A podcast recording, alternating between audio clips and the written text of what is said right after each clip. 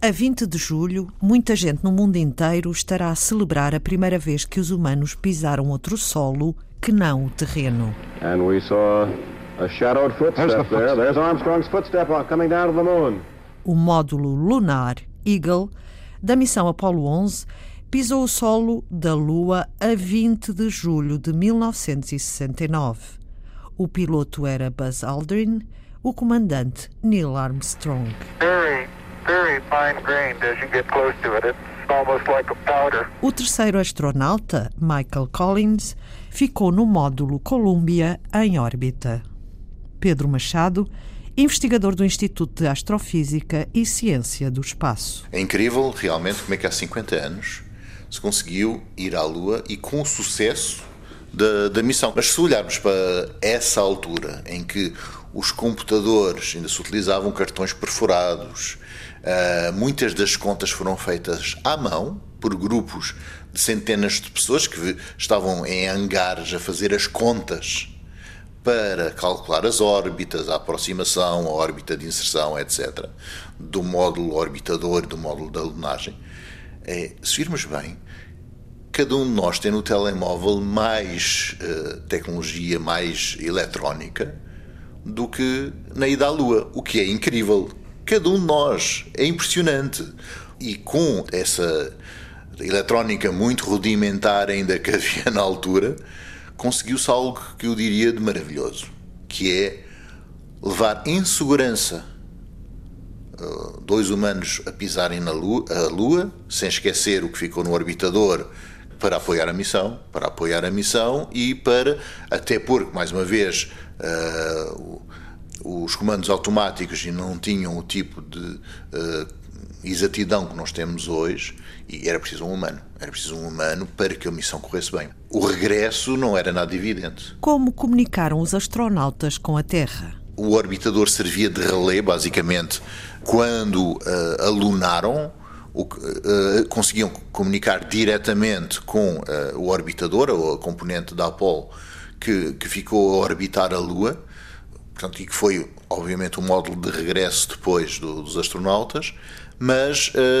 o orbitador tinha potência suficiente para comunicar com a Terra. Portanto, já nessa altura.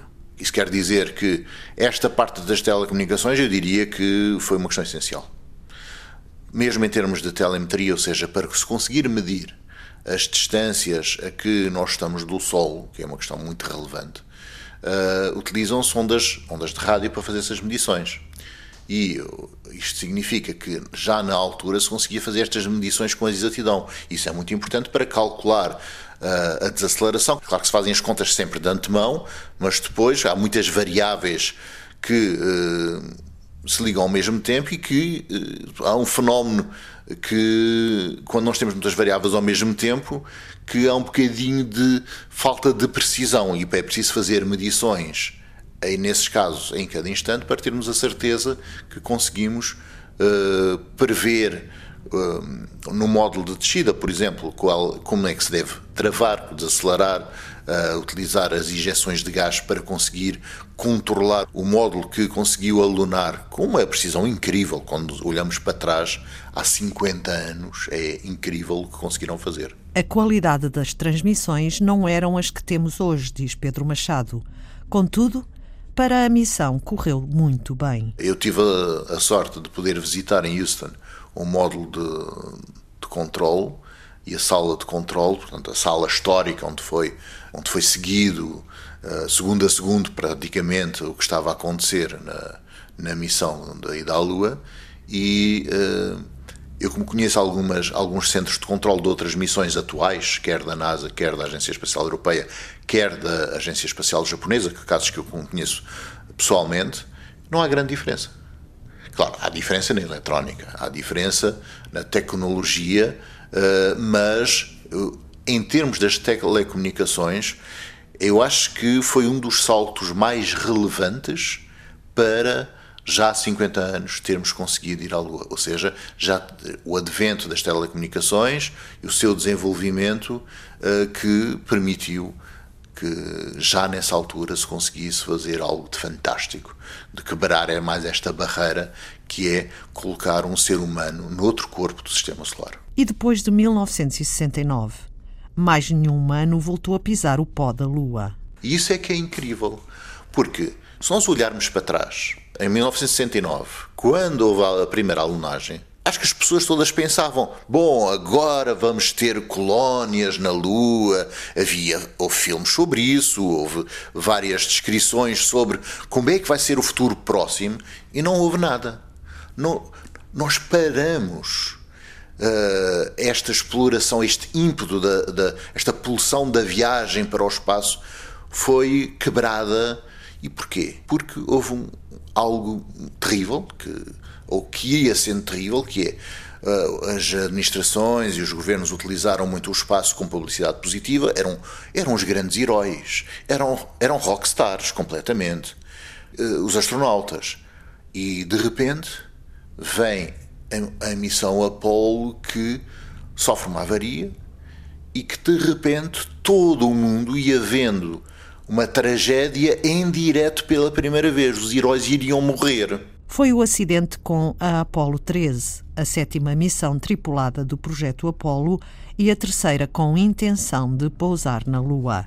Sofreu um acidente durante a viagem de ida, causado por uma explosão no módulo de serviço que impediu a descida no satélite. A nave e os seus tripulantes conseguiram voltar à Terra após seis dias no espaço. E isto levou a que a administração, neste caso a administração americana, se acobardasse literalmente e houve um encolher dos sonhos em relação ao espaço. Esta é a razão, porque desde há 50 anos amudorrou este fogo de esta vontade, este ímpeto da exploração espacial. E como consequência, os humanos deixaram de querer ir para o espaço. E então, em alternativa, começou a haver a exploração das órbitas baixas com, com as missões do vai-vem espacial. Portanto, o vai-vem espacial, apesar de todos os sucessos que teve, que são inúmeros e que têm muito mérito, mas é um baixar da fasquia. E também a Estação Universal, apesar dos grandes sucessos que teve a Estação Universal, uh, mas também é um, é um baixar da fasquia. Meio século passado, assistimos a um novo ímpeto de exploração espacial humana. De querermos ir e colocar os nossos pés noutros corpos do sistema solar, da exploração espacial, que eu diria que é normal no ser humano, da curiosidade humana, do próximo passo. Nós vamos porque podemos ir, mas já podíamos ir há 50 anos. Como eu disse, houve essa questão política e deste medo que nos tolheu durante 50 anos. Aliás, o medo não se pode viver com medo. O medo foi um grande, uma grande prisão para este desenvolvimento durante 50 anos, porque já temos tecnologia. Alguma tem que ser testada, claro, mas já temos tecnologia para voltar à Lua há muitos anos. Tanto é que agora se pode fazer afirmações bombásticas, como assistimos da NASA há muito pouco tempo, que em 2024 já vamos ter seres humanos a viver na Lua. E isso é possível quando olhamos, se calhar construir uma casa demora mais tempo de, do que fazer um projeto de que, de que vamos levar humanos para a Lua em segurança e que podem lá ficar em tão pouco tempo. Será que vai derrapar o orçamento? Será que vai derrapar, como costumamos ver, estas previsões? Eventualmente. Mas pode não ser muito. Até porque, se virmos bem, agora, no, nos últimos anos, houve uma uma plétora de, de, de países que avançaram para, para missões na, na, Lua. E vemos a Índia, com a missão uh, Chandrayaan uh, 1 e 2, vemos a China com a Chang'e 1 e 2, que tem um nome bastante bizarro, que é Coelho de Jade, é um nome muito bonito para uma missão espacial. Uh, temos até Israel, que agora, no mês de abril, eh, tentou uma alunagem, não, não teve sucesso a alunagem na componente final, mas que eu acho é que é inacreditável um país da dimensão de Israel, em termos tecnológicos, em termos da dimensão industrial do país, ter conseguido, com sucesso, levar até à órbita da Lua uma missão espacial.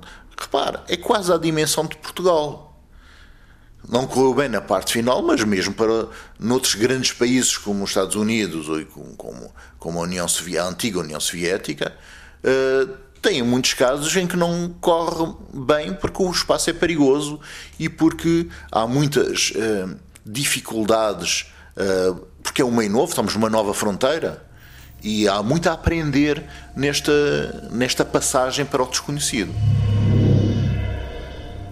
Pedro Machado, investigador do Instituto de Astrofísica e Ciências do Espaço. A memória da extraordinária experiência de pousar humanos na Lua há 50 anos. Na próxima emissão, Pedro Machado falará dos novos projetos para se voltar à Lua, desta vez para ficar lá. O que é preciso, o que temos e o que falta. Foi Antena 2 Ciência.